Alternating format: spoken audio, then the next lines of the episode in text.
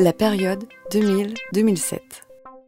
Le père Assad, il a toujours euh, refusé l'intervention d'extérieur, comme les FIMI ou, dans l'intervention d'un autre pays. Euh, il fait des réformes, on appelle un infitah dans le monde arabe, euh, ouverture vers les secteurs privés. Ça a été commencé par Sadat en Égypte. Il est souvent graduel et elle répond à circonstances particulières dictées par un manque, par exemple, de l'énergie. On va s'ouvrir pour un secteur précis, à un moment précis, permettre au secteur privé d'intervenir dans euh, cette catégorie-là. Un autre exemple, c'est le chômage. On permet à des sociétés de se développer, mais l'État il est encore fort et central et il garde la main sur la société.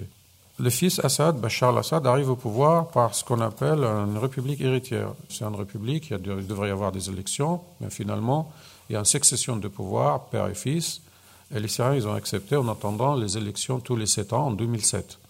Entre 2000 et 2007, on peut observer cette première période, un président qui arrive avec un style différent de son père, il est présenté comme réformateur, et que là, on a une courte période qui s'appelait le printemps de Damas, c'est-à-dire développement de la société civile. On permet des, les gens de se réunir, à discuter d'intérêt général. Ça a duré six mois. Il y a eu des arrestations massives en 2000. Et on revient sur l'état sécuritaire et le contrôle. Ni moi, il a présenté par son discours d'investiture de, un réforme dans les continuités. J'assure la continuité de mon père, mais il faut réformer le pays. Je cite dans son premier discours d'investiture, il dit on ne peut pas appliquer la démocratie dans une société qui n'est pas encore mûre pour. Notre priorité, c'est le pain d'abord. Je ferme le parenthèse. Donc, la priorité, c'est plutôt pour lui, il l'a expliqué plus tard, les réformes économiques, c'est des élites. Les élites, la société le demande, mais en fait, le peuple, il demande que le pain. Euh, aidé par la France à l'époque, a été reçu, même bien avant qu'il soit président, par Jacques Chirac, pour réformer l'appareil de l'État, qui est plus moderne, avec ce que vous voyez comme quelques nominations. Ce nom-là, ils ne sont pas de partis politiques, ce sont des technocrates qui ont fait l'ENA en France, hein, la majorité et qui vont aider à réformer la société ou l'État en Syrie. Il y a une deuxième catégorie de réformateurs, euh, on les appelle les libéraux, mais ce n'est pas comme aussi l'idée de liberté avec un système libéral derrière. C'est une déformation de mon liberté ou libéral, comme à l'européenne. On va vers plutôt une libéralisation économique, mais la politique, on ne touche pas. Donc euh, cette expérience des premiers cinq ans de président Assad on voit un manque d'expérience euh, dans les dossiers étrangers.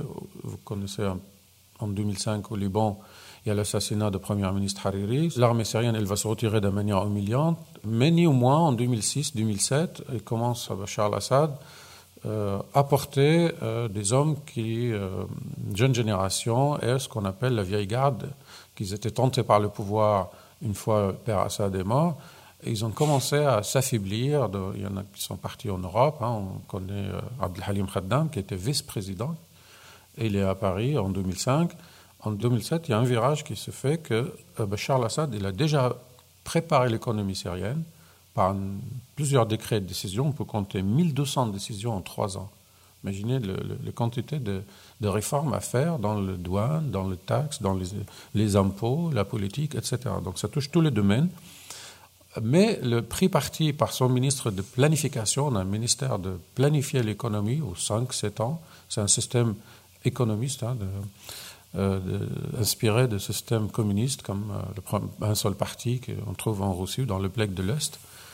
Et euh, la planification, c'était plutôt orienté, attirer les investissements étrangers, copier le modèle de Dubaï et les secteurs extrêmement lucratifs qui vont apporter beaucoup plus de, il pensait que la locomotive qui va tirer l'économie vers le haut, c'est le commerce, le commerce extérieur. Donc c'est un modèle inspiré de ce qui s'est passé au Mexique. On a aussi le consensus de Washington, hein, de, les recommandations de l'FMI, il faut libérer l'économie au maximum. Vous voyez les conséquences qui vont, euh, qui vont subir l'économie syrienne plus tard.